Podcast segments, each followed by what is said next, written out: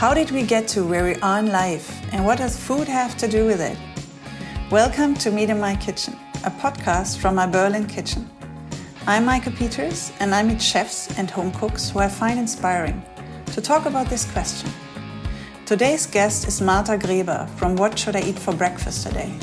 She's a brave and fearless woman, leaving her career as a lawyer behind to build up one of the most popular food blogs traveling the continents in a camper van with her young daughter and partner, or moving to another country when her sixth sense tells her it's time to pack up.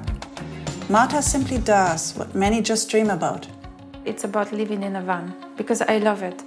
It's just imagine like when it's raining, you sit in a in your apartment, you have this awesome window, you look through the window and like you look at people, you know, running on the street in hurry somewhere and I'm always in a different place. So when it's ra- raining, I'm looking, for instance, on the sea and storm on the sea, and you know the wind, the beach is empty, like the bird is fighting with the wind, and so on. And for me, it's amazing. And whenever things like it happens, it's like each second day I tell Tomasz, "This is a reason why we're here," and he's like, "You're right. This life is amazing."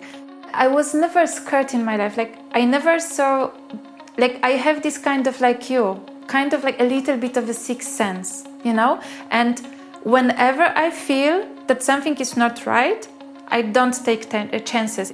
And now I just want to have like a really nice life. This is this is my ambition to to be happy in my life, to to have really nice connection with my family, with me and with my partner, and just you know do things slowly that I am happy and they are happy because I'm over 40, maybe that's why.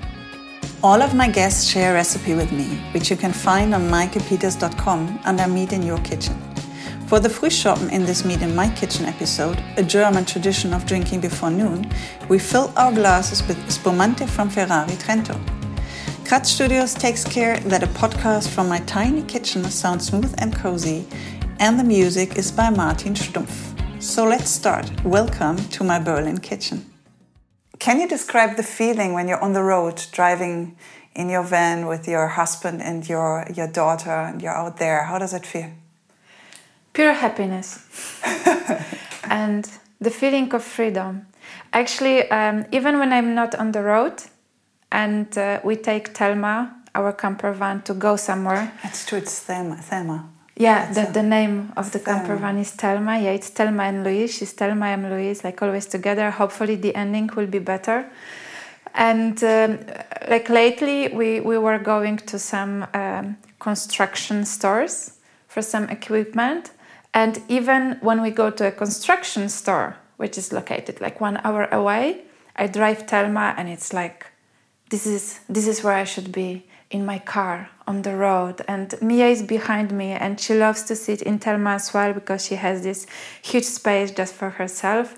She has a table and um, we always uh, tape like pieces of uh, of a box around so she can has um, uh, like some papers or something to play and she won't lose it when I turn too fast or whatever. It's like being on a sailing boat. Yeah, yeah. So it's all secured and uh, she can play and uh, we're all together and that's the most important thing.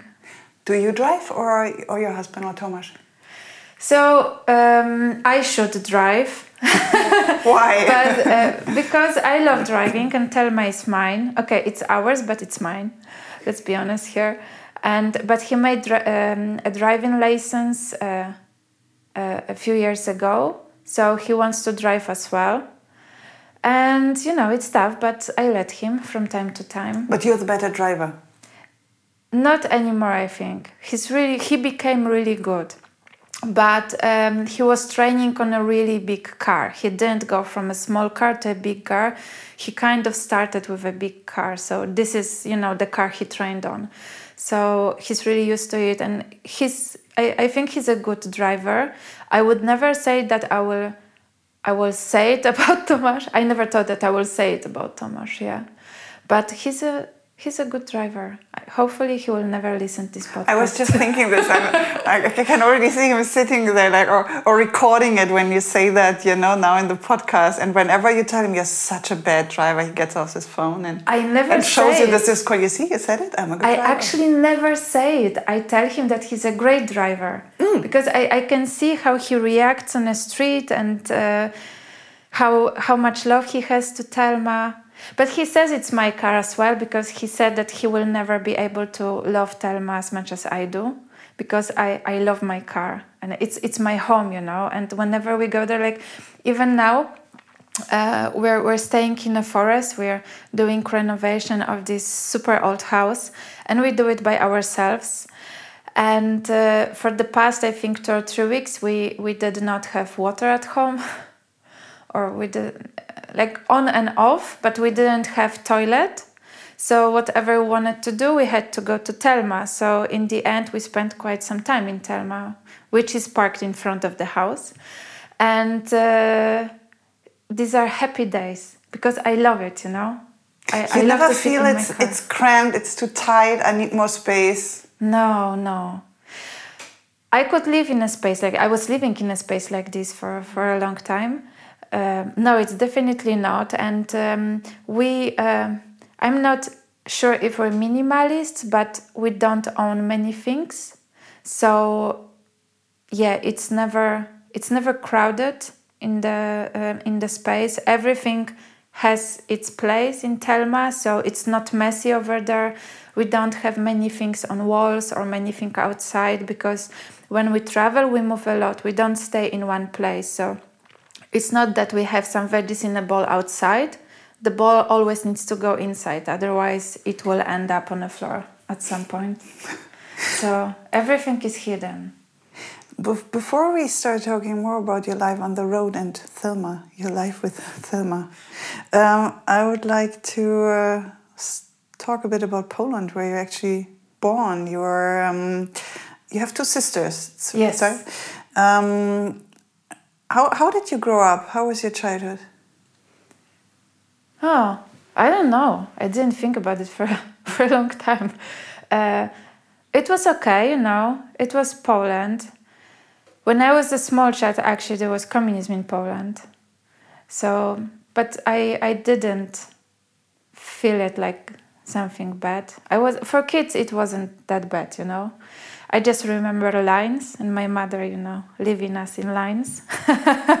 then she was going to the shortest one to collect something and then, you know, collecting us on the So way. it, was a life in lines, eh, staying in queues. Yeah, but it wasn't that often. It, I don't remember it happening each day. It was, you know, from time to time. It's also when this is what you're used to, like you said, this is what you grow up with, and this is just your normality, and you don't Yeah, question it in that way. It, we, we were living with my grandma, who was a very tolerant woman towards children. She had a lot of patience, and I didn't know it at the time, but now I understand that she was extremely patient people uh, person, because um, I was having these strange games. I always had like strange games, and one game was I was a policeman, and I was giving her fines for everything. I was in her room giving her fines for like whatever apple is in the wrong place, knife is in the wrong place, like you're standing wrong, and I could do it for hours. And she never said, "Okay, please leave my room." she was just okay, accepting the fines. Mr. Officer, when should I pay it? And I was like, straight away, you need to make me I don't know dumplings with strawberries, and she was okay. And uh, and and actually, I have uh, really cool memories with my grandma when it comes to food because we're living in uh, one apartment, my parents, my grandma, and the children, and. Um, my grandma was always making something, you know. She was making dumplings or like uh, she was making pasta. Did she cook for the family, or did your mother cook as well? I think when we were living with grandma, mostly grandma, because m- my mom had her stuff to do. And yeah, she was working also for, for some time. And uh, grandma was a great cook, so I think she was better than mom. uh, yeah, my, my grandma was an amazing person. She was fun. Um, And you, you have you have you have the memories of cooking with her.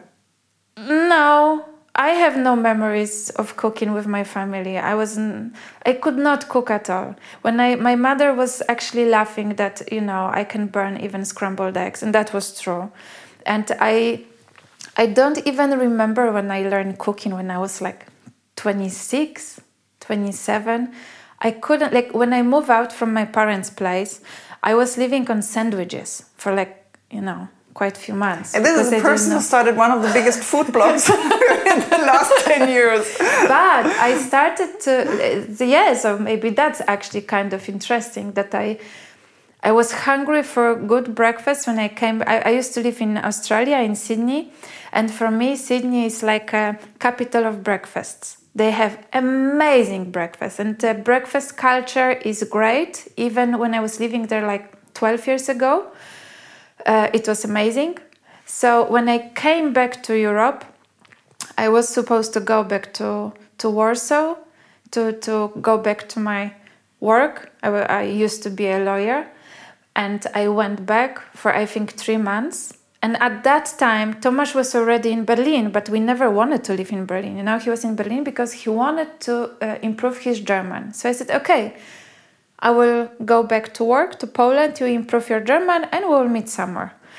And after three months, I told him, okay, I don't want to do my job anymore. I don't want to live in Poland. Let's move somewhere else. And um, he told me, actually, I got an offer of a job in Amsterdam. So we moved to Amsterdam. And everything was such a huge coincidence. But what I missed most about Australia was the breakfast culture. I moved to um, Amsterdam and it was really okay with breakfast culture in Amsterdam. But at that time, for me, it was very expensive. So I just couldn't. In um, in Australia, it's cheap, or it used to be cheap. I think now it's more expensive. But when I was living over there, it, it was like a natural thing that you know you grab banana bread somewhere on the way to uh, to work or you eat uh, breakfast out with friends before work. It was like a regular thing. And for me, at least, and for my friends. and uh, in Amsterdam, um, it was too expensive. Mm. and uh, I missed it. So, uh, and then I had it. What was it? The name of this? Like, I got really sick because I was traveling for half a year in South America. That's another thing. I you're, you're no jumping, you're jumping, you're jumping. I have to. I My have life to. is strange. no, your life is ama- your life is amazing because there are so you never take a break. It's like your life is like one adventure after the other, and we. I would actually like to to talk about your whole life and wrap up your whole life, um, because it's really everything is so. So yeah, you do what other people talk about Everybody yeah. has this dream. One day I'm going to live in Australia. One day, really let's move podcast. to Amsterdam. One day I'm, oh, maybe I go to South America. But you actually do all of this. You do everything, whatever comes to your mind. Or one day I want to live in a van. You do it. Um, so you, you, you studied law in Poland. Yeah. How old were you when you when you finished university? I think 24. It's a very 23 or 24, like you know. And then you went else. straight. You were already together with Tomasz at that yes. time. Yes and then yeah. you I know that I've been working as a lawyer already for no, so I finished it when I was 21. Yeah, maybe. But that's I don't early. remember. So let's say you're early but 20s. I was working already for quite a few years when I left. And then um, you just you moved to Australia. this bugs you now. How old was I? Um, you moved to Australia. Yeah straight after university? No, no. Oh, uh, sorry. You, so you worked as a lawyer and then you moved to Australia, but you moved to Australia not with Tomasz. No, I, I moved with Tomasz. Ah, you so, moved with Tomasz. Yeah, okay. so that was a funny story as well. Because no, I think I finished studies was I was uh, 21 or 22 because it's like 18, 19, 20, 21, something like this. Yeah. And then I, I remember before moving to Australia, I was working already for like three or three and a half year as a lawyer and in a legal practice. And I never thought of quitting law, like never. That was what I was meant to be. I loved it. I was working like, I don't know, 14, 15 hours per day. I literally was sleeping with file, files. So um, when we were going to bed, like with Tomasz in the evening, he was watching a movie and I was reading files for. Did you? Was your idea to actually at that time to stay in Poland? to settle there, to have a normal office job, nine to five, and that's it? No, I, it wasn't my idea. That was what I was supposed to do. Is it? Who, who told you never, that? No, that's life. You know, everyone hmm. does it. I thought this is what you do. You know, You didn't question it. Yeah, you finish studies, you go to work, you meet a nice boy. I met Tomasz, you know, he's pretty nice. It's very nice. You get married. We got married really fast because, like, within a year from the day I think we met each other, we're already married. It was really fast. I, I think everyone thought that I was pregnant at the time. And when I said I'm not pregnant, my best friend, I remember, she said, Marta, it's okay, you can tell me. I was like, no, seriously, I'm not pregnant. We just really like each other. That's why we're getting married. But at that time, it was 15 years ago. So, uh, and we're very young. I was, I think, when we got married, I was 24 or 25. Tomasz was 20 or 21, something like this. So, um, yeah, it went pretty fast. But um, I thought this is how it looks. And actually, when we got married, we we uh, took this uh, huge mortgage, and we bought apartment in in uh, Warsaw, and we renovated it. We bought the furnitures, like the the furnitures really really wanted to. And one day, Tomasz called me. I remember I was driving to to, to work, and he said, um, "You know what? Would you like to live in Australia?" And I was like, why?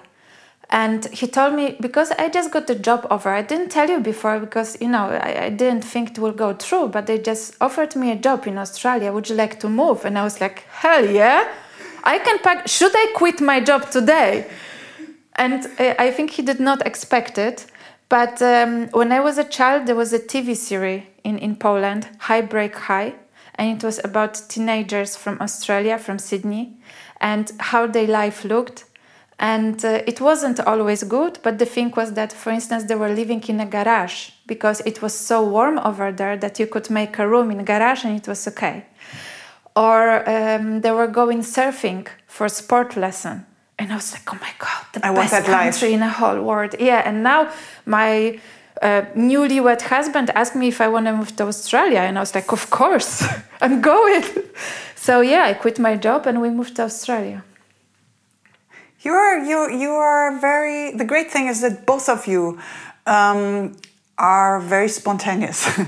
No. no, but it, it feels like it, that both of you, when when one of you has an idea, um, the other one says, "Okay, let's just do it." yeah, that's true. And it doesn't matter if it's Australia, if it's living in a van or whatever, which is um, very rare that two people are like this. Very in a, in a relationship, often you have one person then who pulls and the other one maybe follows.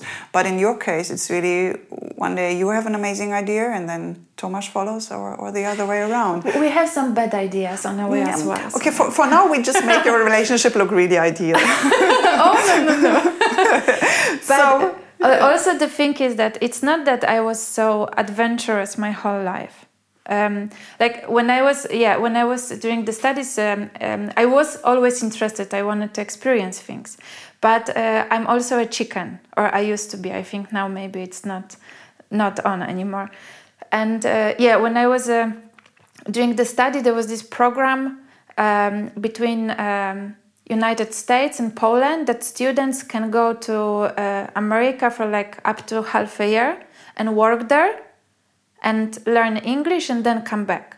So I did it, and um, out of any places in the world, I was living for half a year in, in Las Vegas, which was fun. Yeah. I, I had no idea what Las Vegas is. Uh, is like literally, I had no idea what Las Vegas is because at that time, you know, you only had these movies, but I, I didn't watch that much of TV. Like, I had no idea what Las Vegas I mean, it was an ultimate clash of, of your childhood in a in a communist country, and then you're and then you're coming to the temple of capitalism. you It was crazy, You yeah. must have. Did you? Did it scare you, or did you embrace it with? with No, I was like, wow, so people live like this. Because, yeah, I met a lot of people who are living in Las Vegas. There's a lot of tourists, obviously, but when you stay there for a longer time, you meet people who live there, and like really amazing people live in Las Vegas. All, of them, or most of them, have their stories, but still very interesting people. Yeah, but uh, this was like the biggest thing I did. But then I remember um, when when we were living in Australia, and Tomasz told me. Um, let's go and travel around Australia. I was like, no.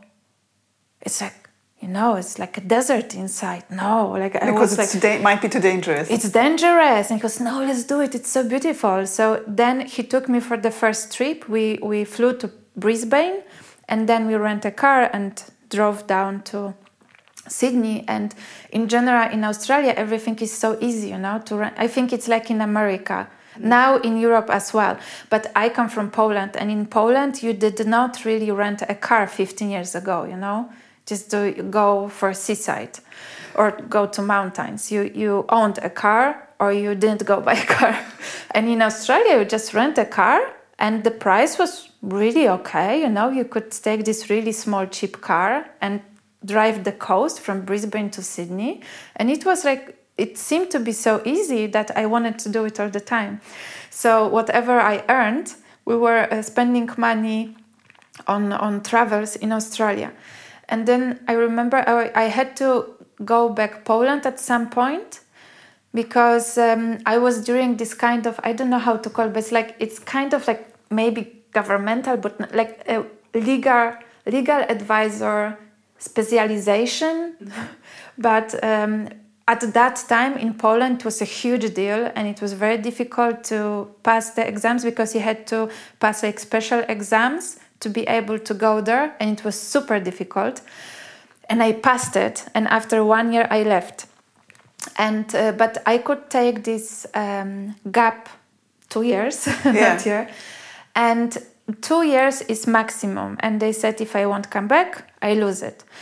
And so Tomasz quit his job, I quit my job. We're going back Poland, but you know I just called her and I said okay. So from the next semester, I'm coming back, and they said, oh. What a pity you didn't go, uh, you didn't call us before because some rules has changed and so on and so on and I could start one year later. But we already quit our jobs, and, and you were you had already left it, uh, left Australia. You were no, already no, back. I was in Australia, but I, you know, I terminated my apartment, Yeah, and yeah, I was yeah, like, oh, yeah. that's interesting. So we decided to go to Asia for a year, and we've we've been backpacking in Asia. And I remember first we, we spent one month going around Australia on a really low budget.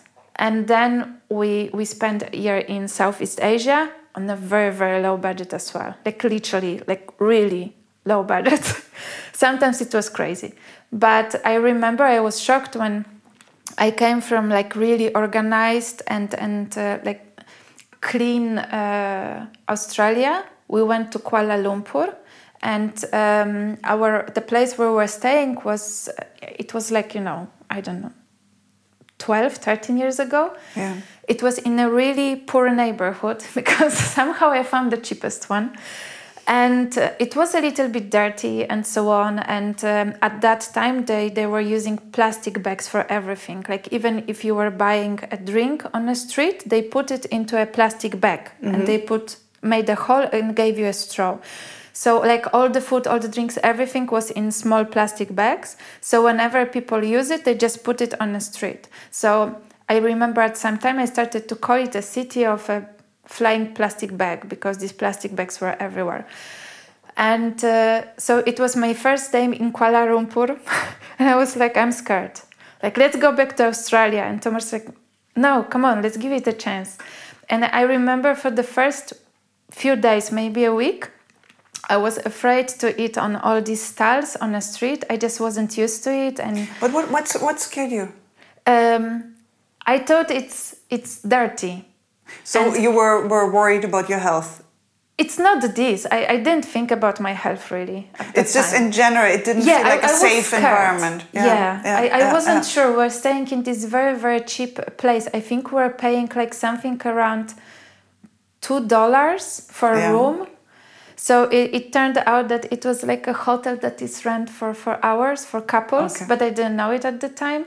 That's why it was so cheap, and um, and uh, I, we were staying in like in the cheapest area of Kuala Yeah. Lumpur because if you go to like the center of Kuala Lumpur, it's amazing. It's it's beautiful and the, the buildings are amazing and the streets like everything is amazing. But somehow I started my adventure from like the not the best point of, Okay, of Kuala okay. Lumpur. But after um, I remember Tomasz, um, he was very patient with me, and he said like, "Hey, we're not eating in restaurant today. We will go and you know take advantage of, of all the styles because you know at the time you didn't have that much of internet and you didn't travel with internet you were traveling with a lonely planet book. And it was like a bible. And whenever you wanted to eat something you were finding it in lonely planet and you were looking at your area where you can eat where where i don't know what it's places funny are that it, it's it, we're not talking about a time that's 20 30 years ago. It's like in the last 10 15 years Yeah. traveling changed so much because Oh, of, really? of technical devices because of, of internet tripadvisor whatsoever just when you describe it it sounds like oh this like half a century ago but no it's it's we're talking about traveling 12, Yeah. 12 13 years ago Yeah, 12, 13 years ago. And that was amazing because I, I remember we were in um, Burma, in Myanmar. And um, we took a bus and uh, we were going somewhere where, where was a monastery and we're supposed to uh, do some hiking trip over there. And the bus came too late, and then they stopped us and they, they were looking for something. So we're supposed to end up in a particular place at I think 6 p.m and we ended up at 2 a.m. And there's no lights on streets. It was a village and there's no lights over there. So they left that left us on a crossroad, like dirt crossroad, you know, in the middle of nowhere. We had no idea where to go. and you could choose only one road and within like two kilometers there was a, a small village. Otherwise, you know, there is nothing. So uh, there was no light because it's Myanmar, so yeah no lights, and we had no idea in which direction to go. And we had no, you know, we had this light for forehead, so we're using this one.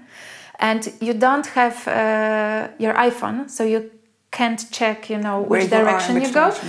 You just have this uh, Lonely Planet, and a map drew in Lonely Planet. And I was just looking, and I was like, I think that's it. Like we have to go there. And Tomasz, How do you know? And it's like, I don't know, but you know what we'll do? We'll go two kilometers this way. If nothing is there, we'll go back. The other way, finally we'll find it. We have a whole night. And he was like, Okay. So we did it, but um, thankfully, it was right yeah, it was You know that I have that so often that I am somewhere where I've never been before, and I'm I'm looking for for for for something, and intuitively, and it doesn't matter. It, it can be a city, it can be a forest, or whatever. it's like I don't know, maybe our animalistic instincts or something. It's like I I know where I have to go, and it's such a strong feeling, and um, it's it's it's always right whenever I, I really switch off my brain then and I just follow this feeling, I get exactly where I scared other people with it sometimes because they were like, this is really spooky. How do you? Yeah, I, I know what you're saying. Yeah. I scare people. But it's, you, can't know even, you can't even, ex- I know things. no, I don't know things, but I know which way I have to go in general. It's just helpful because kind of when you translate that into like in your life in general, it, it teaches you like, you know what, just stop thinking. Just if the, your feeling is go this way, you go Yeah. that way, and you're gonna get exactly where you have to have to go. So you you reached the place you were looking for. But like why I'm saying it, I just want to say that it's not. On the beginning, I did not know what to expect because usually people, when they go for a travel, they are really well prepared. We just packed our stuff, left everything in Australia, and and went to Kuala Lumpur. I did not read about Kuala Lumpur. I just bought um, Southeast Asia Lonely Planet guide. I didn't read through it. I was like, okay, I can do it from place to place. You know, we go to Kuala Lumpur in the evening in a nice hotel room. Haha, I will read. But uh, you know, it's it wasn't not that nice, and I didn't feel like reading. But after one week, I fell in love with this neighborhood.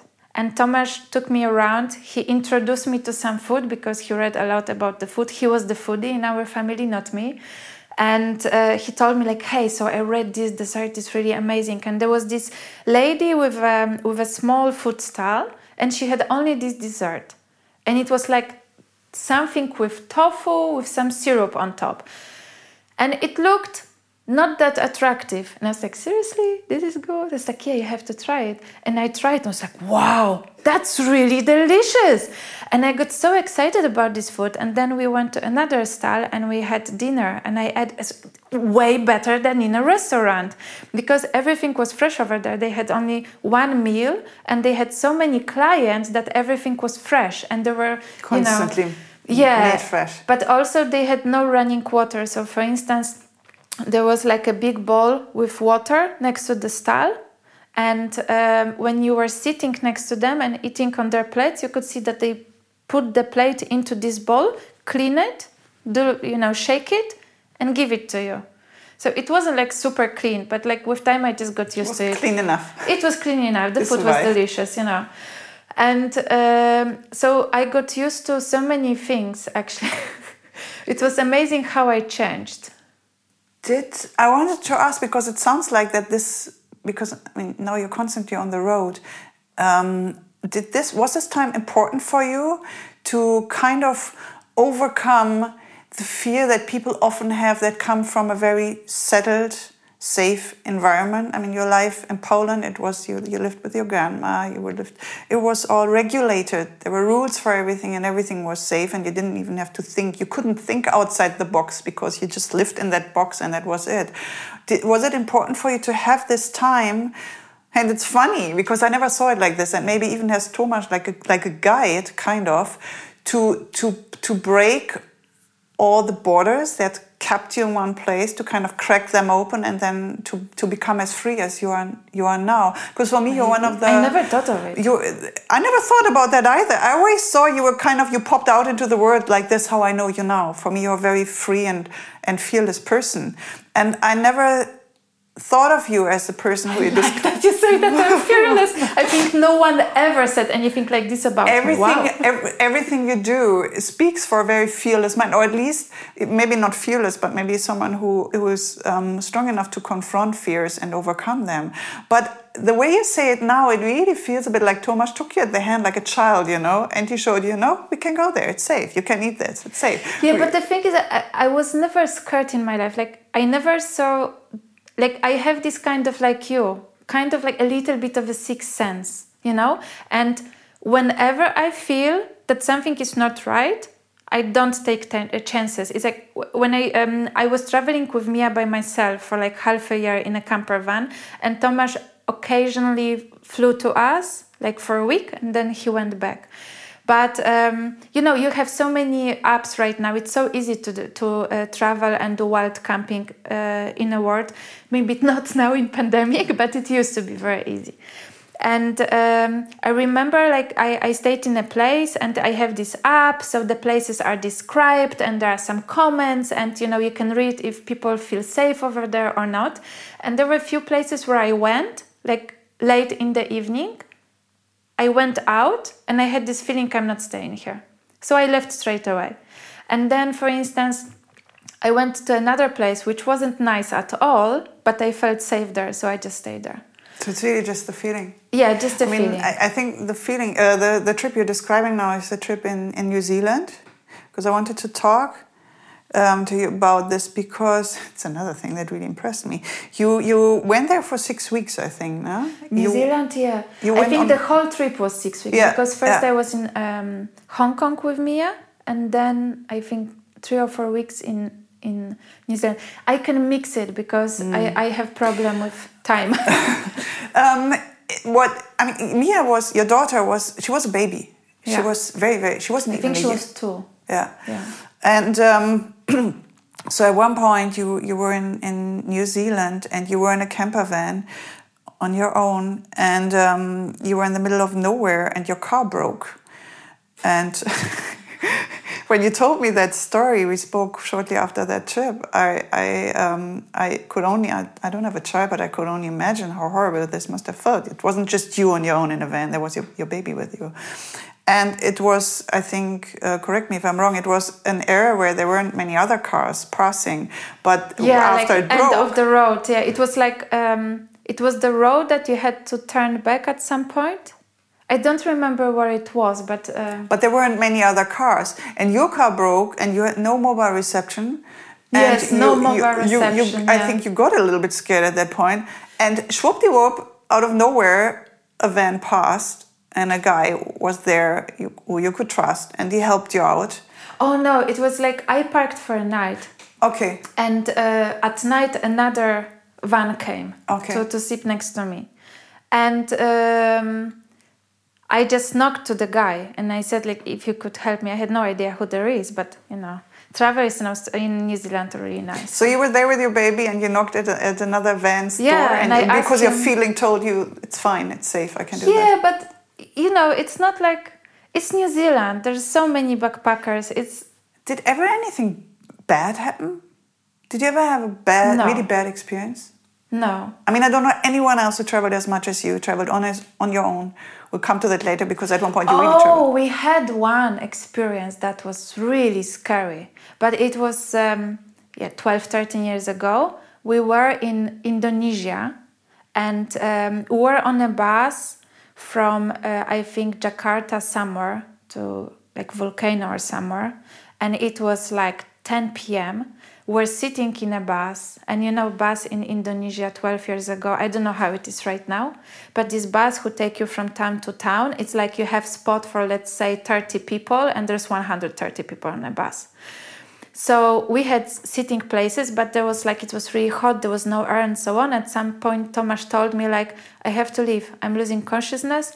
I have to leave. I can stay over here. And I was like, what?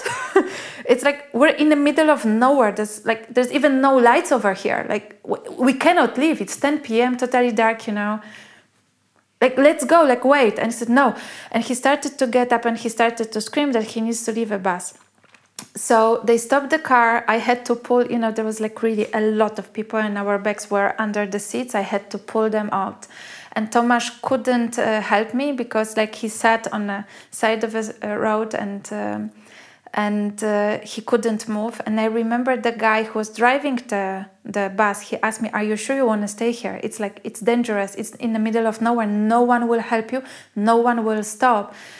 And i said it's okay because i could see that Tomasz like he's in such a bad shape. And it happened like within like 15 minutes you know from regular Tomasz to really sick Tomasz so in the end i was carrying two backpacks and Tomasz on me and we were walking and I, I have no idea how I did it because I think today I could not do it. He's too heavy.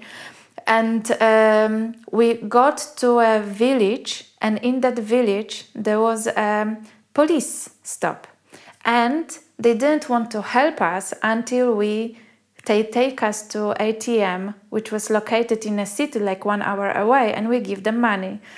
And I was like, no, it's okay. And thankfully i had reception on my phone so i could call embassy i started to call and tomasz said okay marta please let's leave because i'm scared because it, it was a strange situation. And i said okay. And he got up and he lost his consciousness. So he fell down. And these police people were like okay we're sorry he's really sick we thought that you're just um, fishing for a free ride to another town because we asked about a hospital and it's like, oh, we're sorry, we'll take you to a hospital. And they started to drive us somewhere. We had no idea where we go. And uh, we ended up in a military hospital in the middle of nowhere. And the uh, guys who were patients over there, because it was already like, I don't know, 4 a.m., they had a training on corridors. And I remember they left us, and I was trying to find a, a nurse or a doctor, anyone to help us but people were running away from me and you could see like they, they had these plastic gloves and um, they, they were washing it. Like one time used plastic gloves but they were washing it and uh, you could see that they dried them on a corridor. And whenever i was trying to get a nurse she was laughing and running away. And at some point i was really desperate because Tomasz he started to shake like crazy and i couldn't contact with him and I was like, "What's going on?" And I, at some point, I started to scream a little bit, and then the doctor came, and they wanted to give some, uh, some something like it was in a syringe to Tomasz, and I was like, "No, like okay, but can you please put a new needle?" And they said, "It's a good hospital." I said, "I believe, but please, can you give him? Can I see how you open a needle?" So they did it, and they gave him something, and like he was better then. But um, the thing is that they put us to a room and it was apparently a very good room but uh, i was sleeping under tomasz's bed and next to us there was uh, it turned out like a really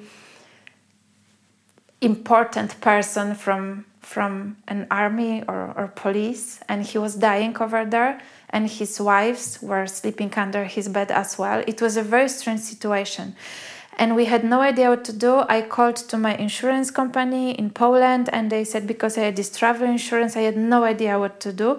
And they said, You don't worry, we can hear that you're stressed out we will take care of everything. Call us tomorrow and please call embassy because nobody could speak english really. So i called the uh, embassy but i couldn't connect but i called my friend in poland who actually shaked everything to contact embassy in jakarta.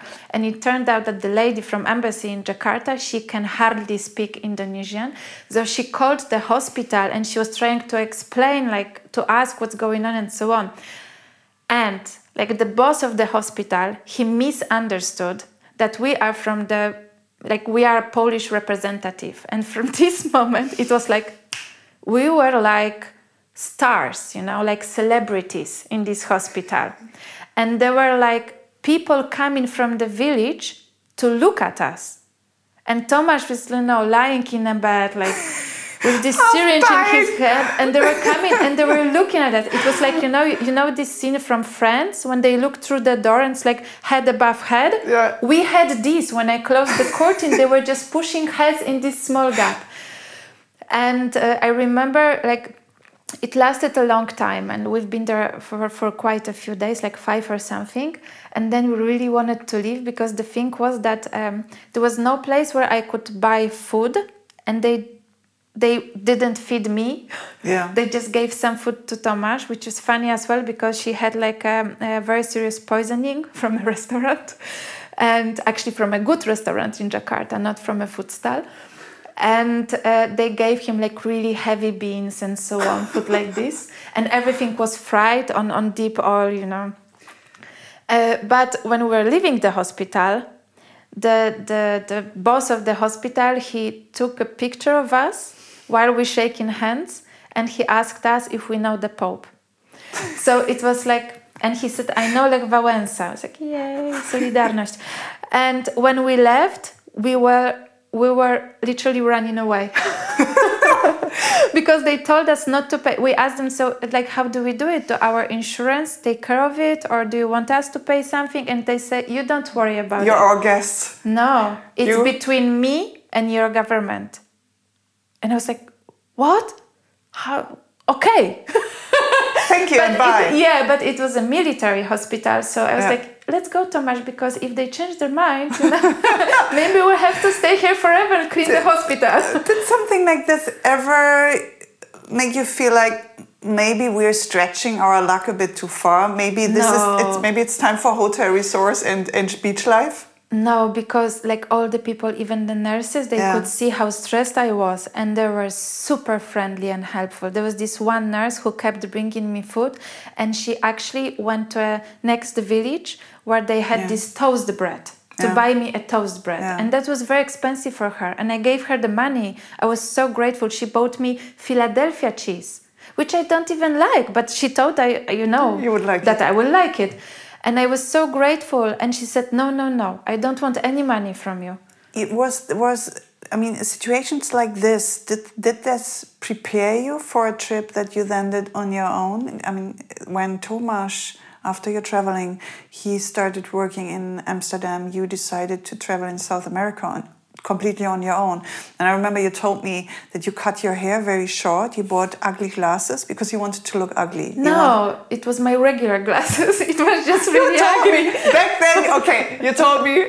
That, okay, they were your regular glasses, but you didn't find them very attractive, and but that Oh, was they were your, definitely not attractive.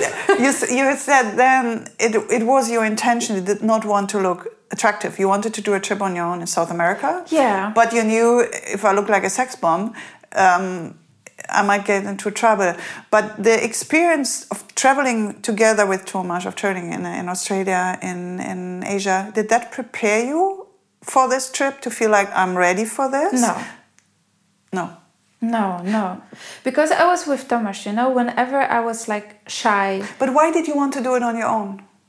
Because I had no idea what to do with my life. I it was I, I was supposed to be a lawyer. And when I was in Asia Asia I, I knew that I'm going back Poland I, I will be a lawyer. And I went back and I was sure like 100% sure that I will be a lawyer. I and it was meant to be because um, when I came back, like all my friends who were lawyers, they said you will have a huge problem with finding a job because the market has changed during the last two and a half year and or three it was and it's really difficult right now and i found job like straight away. And it was a really nice job because the guy when he heard that i really like to drive around he was sending me to courts all, all over the poland. So sometimes like one day i was just driving three hours to to go on a case and i was going back. I loved it. And um, then with within the three months I was in Poland working and back with my friends, with family, with everything. I realized this is not what I want from my life. And on the beginning, it was just something on the back of my head. I, I don't want to do it. But after like two months, I was serious that I don't want to do it anymore. It's, it's not for me. It's not the life I want to have.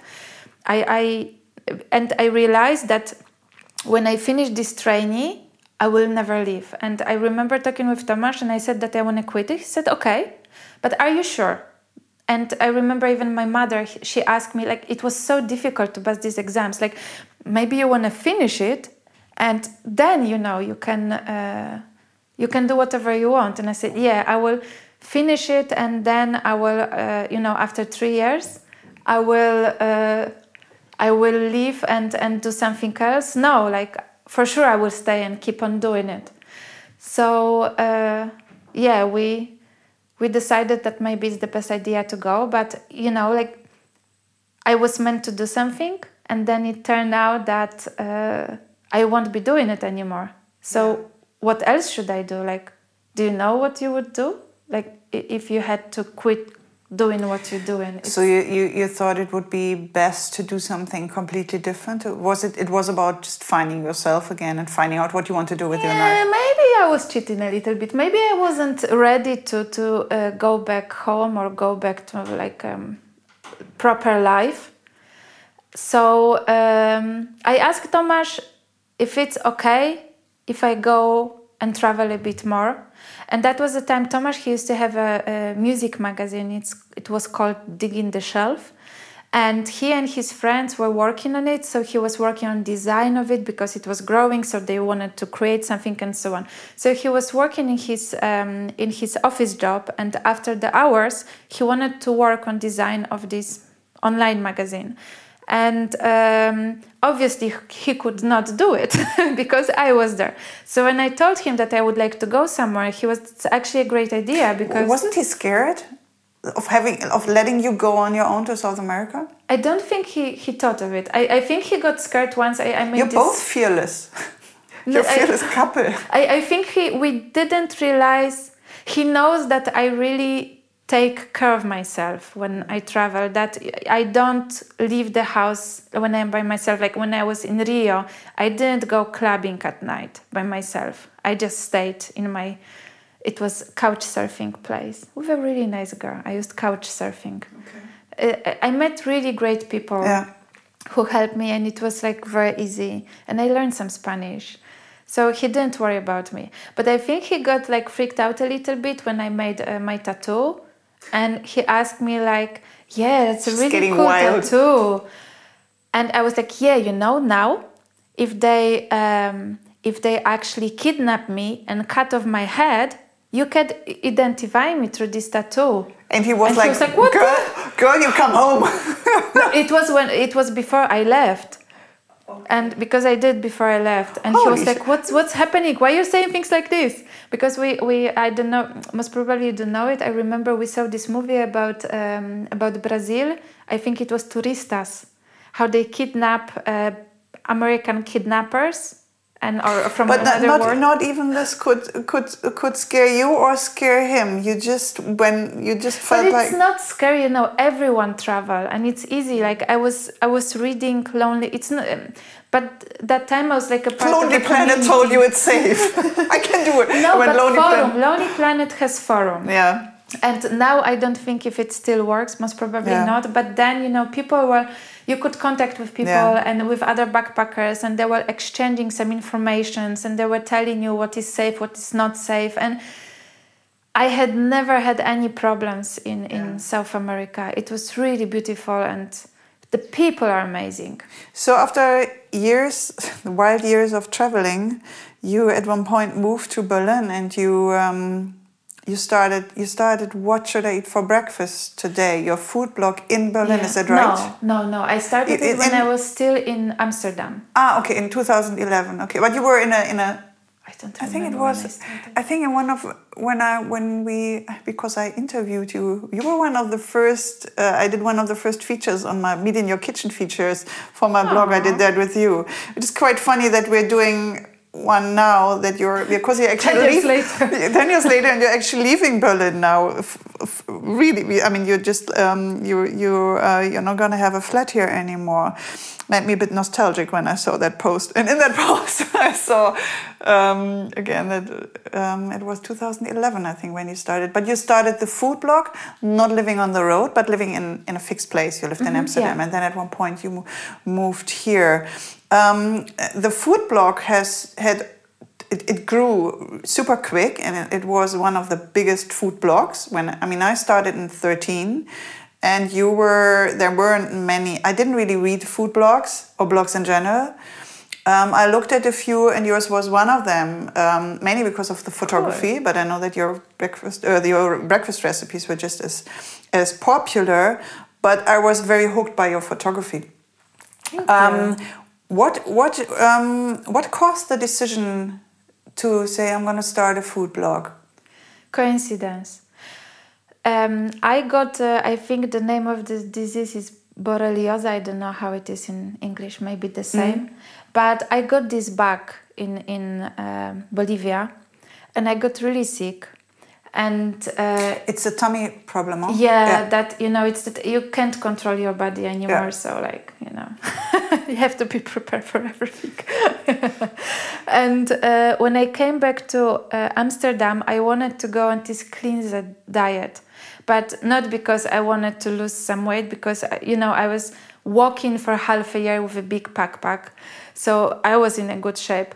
But I just wanted to clean my body, you know, because like I got sick and I had this virus and so on. So I went on a diet, worst idea in my life because I'm not a diet person. I was constantly hungry. So I started to cook for Tomasz and I couldn't cook. So breakfast seems to be pretty easy. So I started to make breakfast for Tomasz. Like I learned how to make really nice pancakes and, and scones and some, I don't know, Mexican breakfast for Tomasz. And I started to cook and feed him. And I couldn't eat because I'm like, if I start doing something, I'm serious about it. So this diet was supposed, I think, to last for 10 days. So it had to last 10 days. But I was staring at him eating and he was eating. It's like, what you're doing? It's like, "Don't tell me, is it nice? so he started to describe it. And I was, you know, I think I will start a blog. So I started a blog. I took a picture, and the, the first picture is like um, I did travel photography, but food photography and travel photo, it's something totally different. You, so i when you were in Australia years before, you didn't take.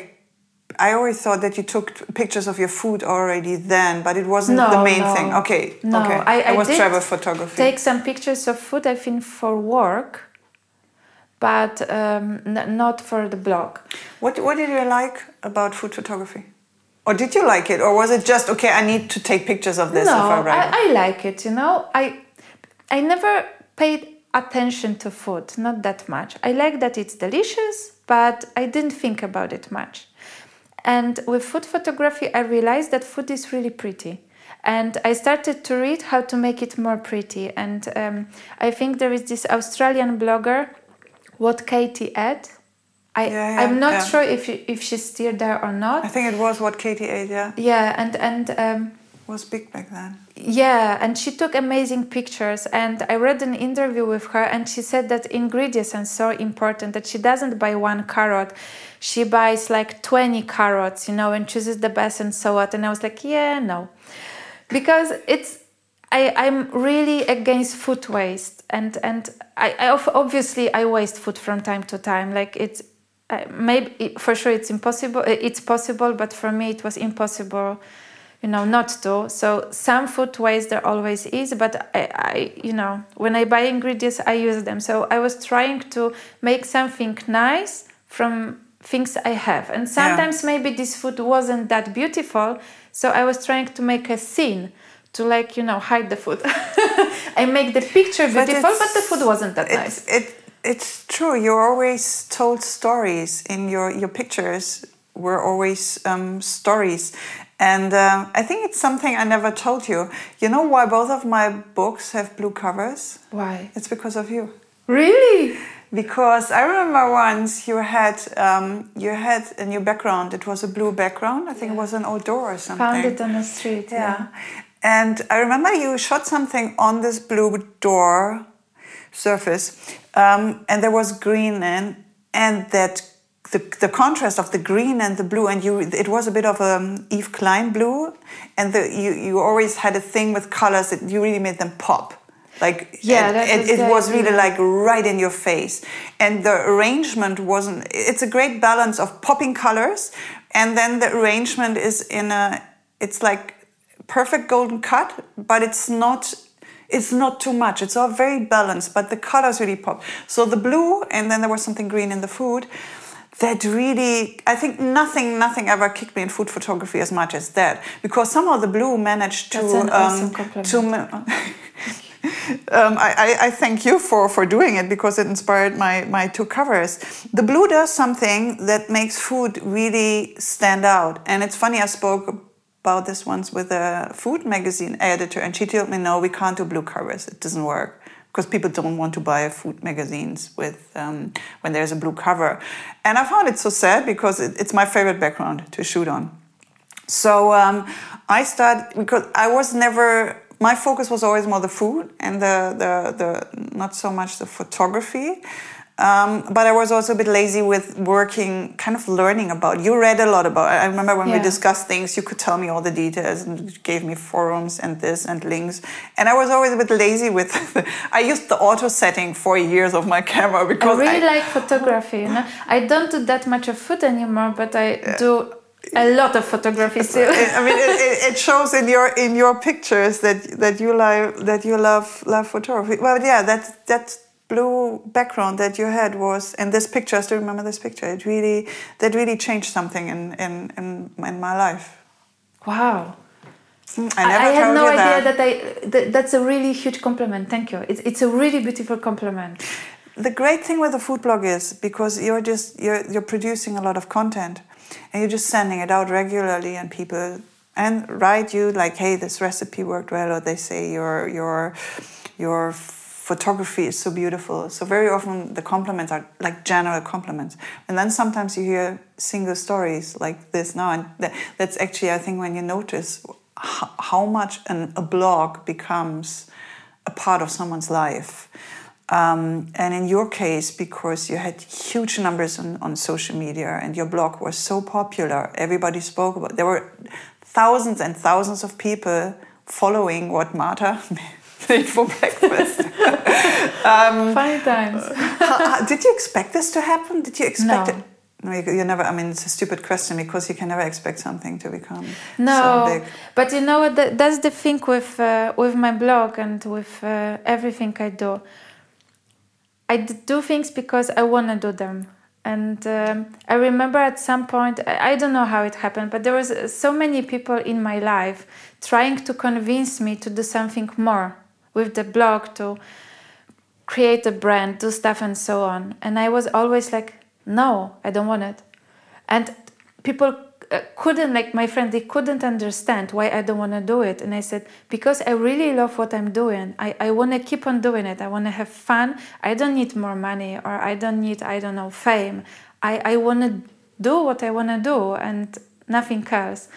And um, I remember at some point, because I was pushed a lot, I did some changes and I really regret it because it made me maybe dislike things a little bit. So now I, I learn my lessons. like your own work. Yeah, because it was it was too much, too many clients, too much work, and I, I never wanted to do it. I Uh, often uh, people ask me for cooperations, and I said no because I have work already. I don't need more. And then with time, I started to take more and more and more, and that was a mistake. And now I know it, so I'm back to the beginning now. And also, I remember um, there was this moment when um, I had this uh, Polish station who wanted to do a cooking like program with me. And it's a really nice uh, station. And uh, the, the offer was cool. And everything was cool. But it was in poland. And when you make your cooking program it means that i have to be there for a few months and and record it. And i didn't want it. I liked living in berlin. I like being with tomasz all the time because he works from home as well. I like it I like Mia around, so I, I didn't want to change. And I remember people couldn't understand it, like even like some close friends to me couldn't uh, couldn't understand it.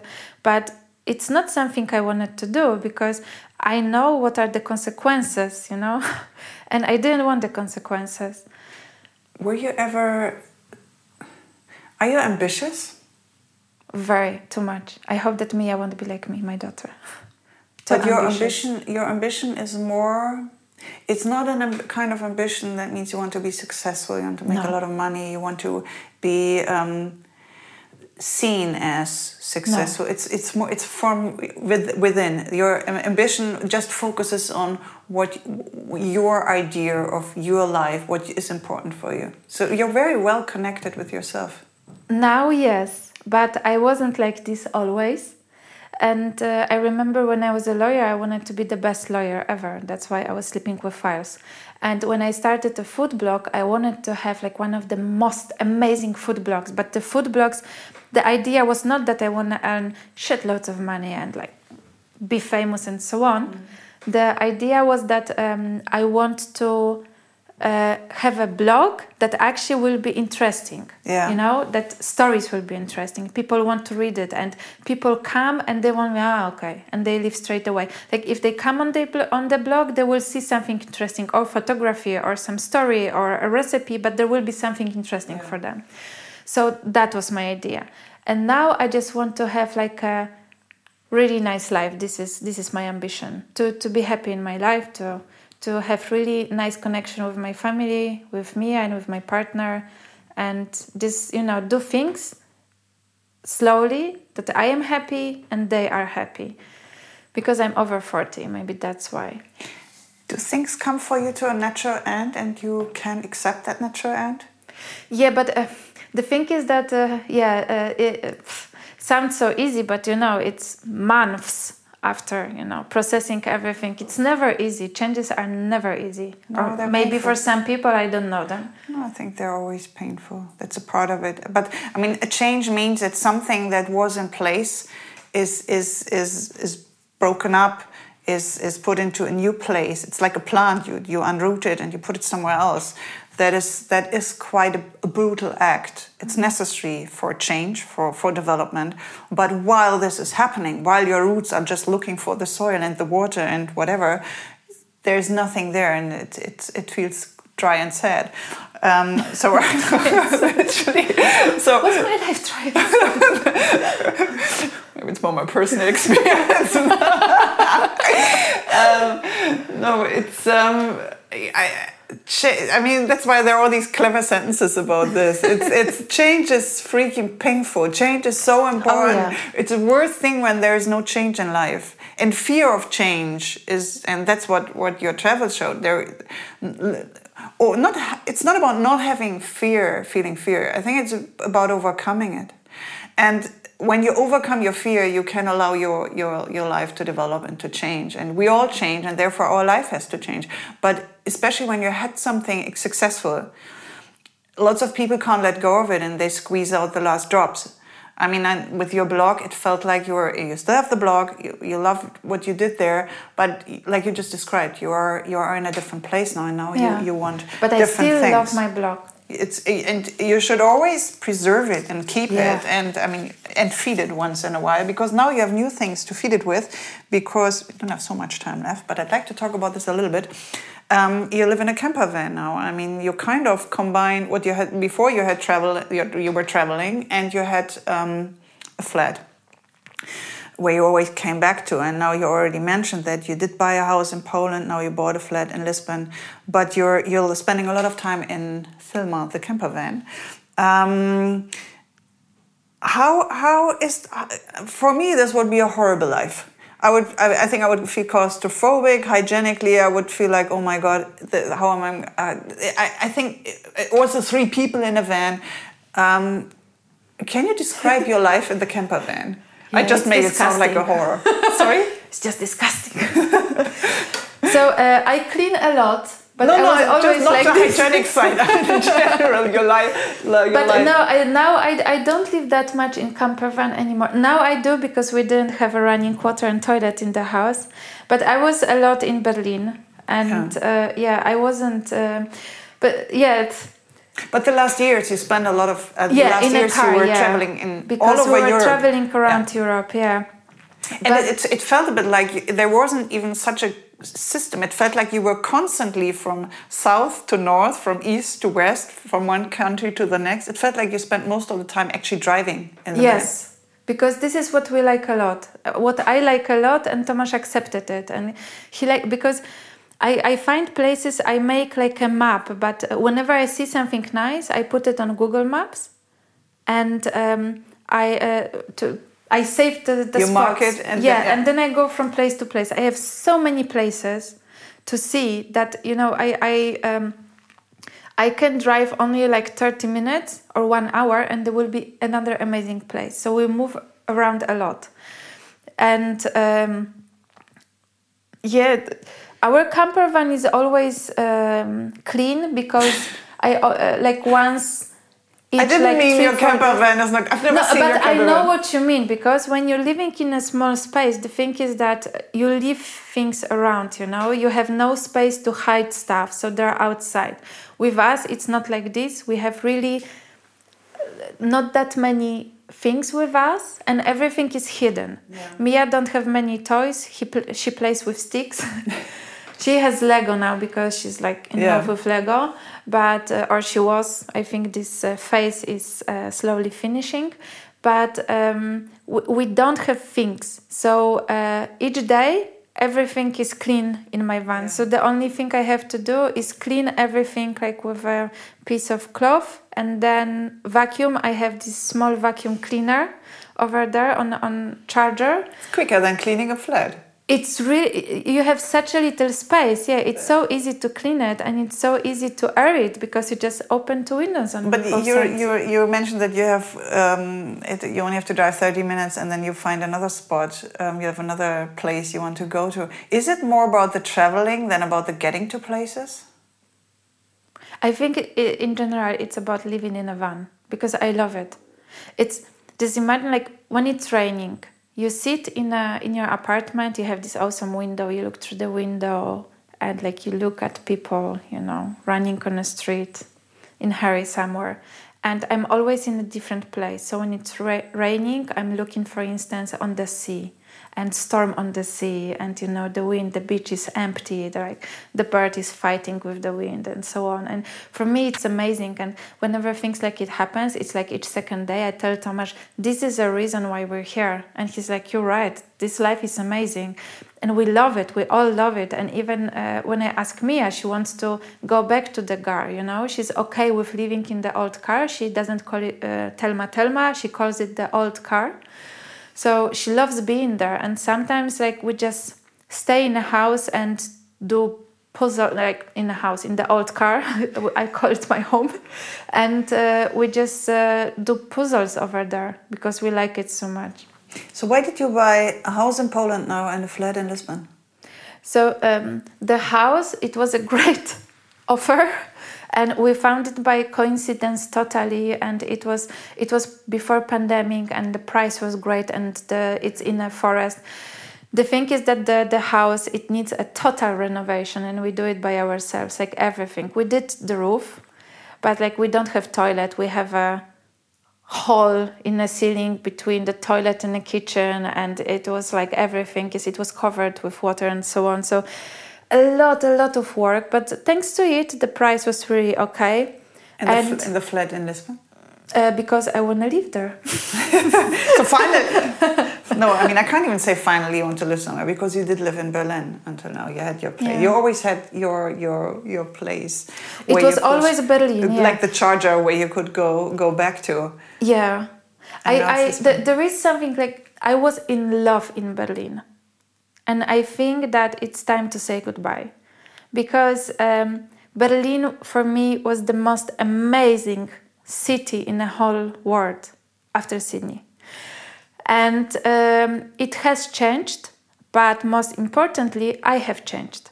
And I can see after living on the road and after traveling so much, I can see that what I want is the ocean. What I want is to be really close to the nature and not lakes, because I'm not the biggest fan of lakes. But I'm a huge um, fan of the ocean, and I always wa- was. And there are sometimes um, dolphins in Portugal. and I, uh, when I was younger, when I was living in Australia, I was working with wild dolphins. Uh, I took part in this program, and I'm I, I love the ocean and like oh that's a long story, but anyway uh, we decided that um, since we both working from home and we don't have to be in the office, we can stay in Berlin and it will be really comfortable for us, or we can move to Portugal. And in Portugal, Lisbon, because Lisbon is amazing, yeah. And uh, plus, you know, let's be honest, Lisbon still is like I think few times cheaper than Berlin. so the was, better. Uh, yeah, yeah, with this, it's um, Not really. No, no. This is this is what people think, and I made my small research, and apparently it's not true. Okay. So we'll see. I can tell you within a But you year. have, you have great seafood. oh yeah, yeah. Fantastic. Yes, and uh, I think it's uh, my feeling about Lisbon. I spent some time over there during the past years. I, I had some work over there, and I have some friends as well. And and um, yeah, I, in general, somehow I ended up in Portugal like each year. And uh, I must tell you that um, I find Lisbon, Berlin ten years ago. Yeah. it, it has this vibe you know that everything is possible. People are excited. People want to do things. And it's like it has such a nice vibe. And people are so nice.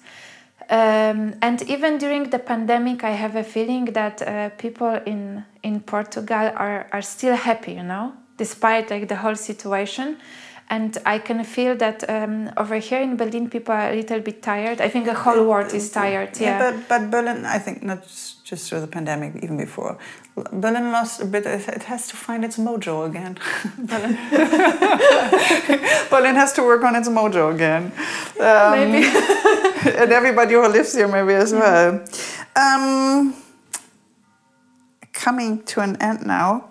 Um, I have 10 more questions Wow, for you. have time? Short questions. First, I'd like to talk about the recipe with you, which you're going to share with um, the listeners, Mm-hmm. um, the followers of the blog, and the listeners to the, the Meet in My Kitchen podcast. Um, and actually, we're going to shoot this, um, take the pictures of the of you preparing this now after recording this podcast because you don't really have a functioning kitchen anymore. so we're going to do this here in my kitchen.